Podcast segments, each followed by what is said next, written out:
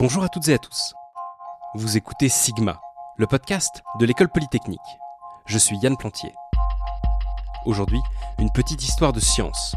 Nous sommes le 4 juillet et il y a 86 ans mourait Marie Curie, immense scientifique, pionnière dans les recherches sur la radioactivité. La radioactivité, c'est un phénomène naturel qui a lieu constamment et un peu partout sur Terre. C'est ce qui se passe quand le noyau d'un atome instable se casse pour devenir plus petit et plus stable en émettant des particules et des radiations. Mais c'est un phénomène invisible qui est resté totalement inconnu jusqu'à la fin du 19e siècle. À l'époque en Allemagne, on vient de découvrir les rayons X. William Röntgen, qui les a découverts, s'en est servi pour faire des photos de l'intérieur du corps. Aujourd'hui, c'est encore ce qu'on fait à l'hôpital quand on dit qu'on fait une radio pour voir si on s'est cassé quelque chose. Ces rayons X donc sont invisibles, mais ils permettent de faire des photos comme si c'était une lumière ultra puissante qui traversait certaines matières. Ça intéresse un certain Henri Becquerel. Il est physicien, polytechnicien, issu d'une famille de polytechniciens. Il travaille sur la phosphorescence et la fluorescence. La lumière qui se comporte étrangement, c'est son truc. Alors vous imaginez que lorsqu'il entend parler des rayons X, ça pique sa curiosité. Il se demande si ça n'a pas quelque chose à voir avec ce qu'il étudie lui-même, et il se lance dans une série d'expériences. Et c'est là que c'est drôle parce que, pour son expérience, Henri Becquerel va tout simplement chercher l'élément le plus fluorescent qu'il connaît, de l'uranium. Oui, forcément vous, vous savez que l'uranium c'est radioactif et vous vous méfiez. Mais à l'époque, personne ne connaît la radioactivité. L'uranium, c'est juste euh, ce machin fluo qu'on utilise notamment dans la verrerie pour faire des belles carafes, des jolis verres. Aujourd'hui, ça fait pas super envie de boire son champagne dans une flûte à l'uranium, mais à l'époque, c'était vraiment super classe.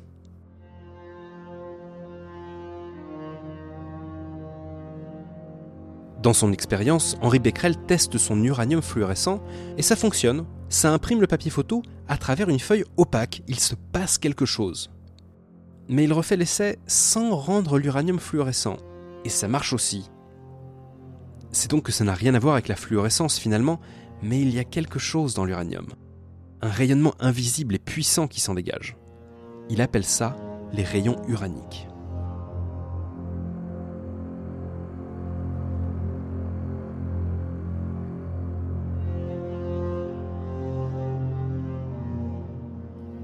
À quelques kilomètres de là, une jeune femme cherche un sujet pour sa thèse. Maria Skłodowska, récemment mariée à Pierre Curie et qu'on commence à appeler Marie Curie, vit à Paris depuis 5 ans. Elle poursuit des études absolument brillantes en physique et en mathématiques. Femme et immigrée, minorité dans la minorité dans le monde des sciences, elle se balade tranquillement, décrochant les diplômes à un rythme soutenu. Elle a deux licences, une agrégation elle est prête pour la thèse lorsqu'Henri Becquerel découvre ses rayons uraniques.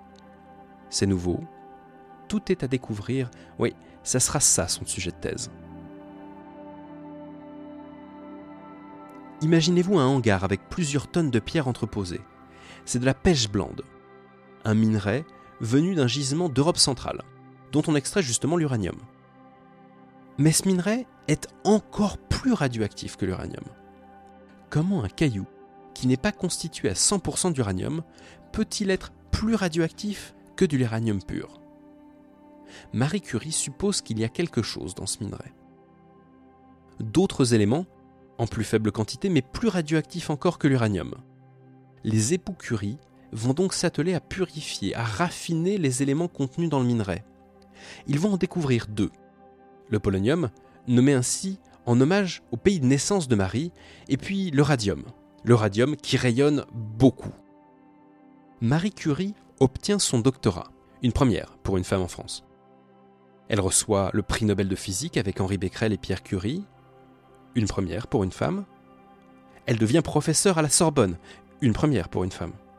Elle reçoit un second prix Nobel scientifique, en chimie cette fois-ci, une première pour une femme. Une, première tout court en fait. Et puis, et puis c'est jamais arrivé depuis. Elle fonde l'Institut du Radium en lien avec l'Institut Pasteur et participe au développement de thérapies nouvelles contre le cancer. Ce sont les débuts de la radiothérapie. Pendant la Première Guerre mondiale, elle crée des unités mobiles d'imagerie médicale, des voitures, avec des appareils pour réaliser des radios des soldats blessés directement sur le front. Et elle ne fait pas concevoir les voitures. Marie Curie et sa fille, Irène, 18 ans, obtiennent leur permis de conduire et vont elles-mêmes directement sur le front réaliser les radios. Marie Curie est très active, très célèbre aussi, bien qu'elle ne soit pas du tout adepte des mondanités, bien au contraire. Elle est humble, terriblement humble, comme ne peuvent l'être que les gens qui ont vraiment accompli quelque chose. Mais on ne peut pas dire que sa vie rayonne. En 1906, Pierre Curie est mort brutalement dans un accident renversé par un camion.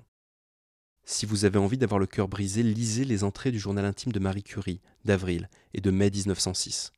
C'est à faire pleurer les cailloux.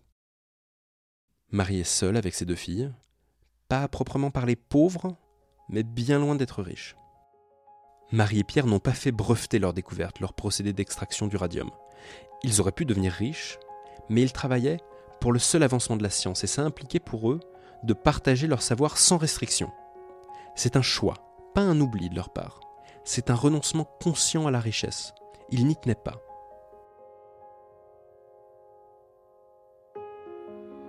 Mais ce que ça a signifié aussi pour Marie Curie, c'est qu'elle a dû se battre toute sa vie pour avoir les moyens de mener ses recherches.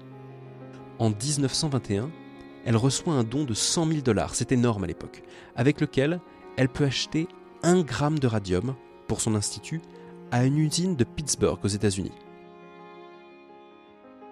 Marie Curie meurt en 1934 des conséquences d'une leucémie, à 66 ans à peine. Sa proximité avec des substances radioactives est à coup sûr la cause de sa maladie. Sa fille, Irène Joliot-Curie, est elle aussi décédée d'une leucémie, plus jeune encore, à 58 ans. Le rayonnement de l'atome, qui peut tout aussi bien soigner le cancer que le provoquer. Si vous aimez l'ironie ou les paradoxes, avec la radioactivité, vous tenez quelque chose de vraiment exceptionnel. La puissance du phénomène découvert par Becquerel et étudié par Marie Curie dépasse l'entendement. On en a tiré une source d'énergie immense et pour le moins débattue. On en a tiré des bombes, mais aussi des outils de diagnostic et des remèdes, des systèmes de conservation de la nourriture et même de datation. En science, il n'est pas rare qu'une découverte en entraîne une autre. Et si aujourd'hui on sait que la Terre est vieille de 4,5 milliards d'années, c'est aussi un peu grâce à ces pionniers de la radioactivité. Je vous parlerai de ça dans un autre épisode. Merci à vous d'avoir écouté cet épisode de Sigma, le podcast de l'école polytechnique. Abonnez-vous sur votre application de podcast préférée et suivez-nous sur les réseaux sociaux. À bientôt! Aujourd'hui, c'est un beau jour pour la science.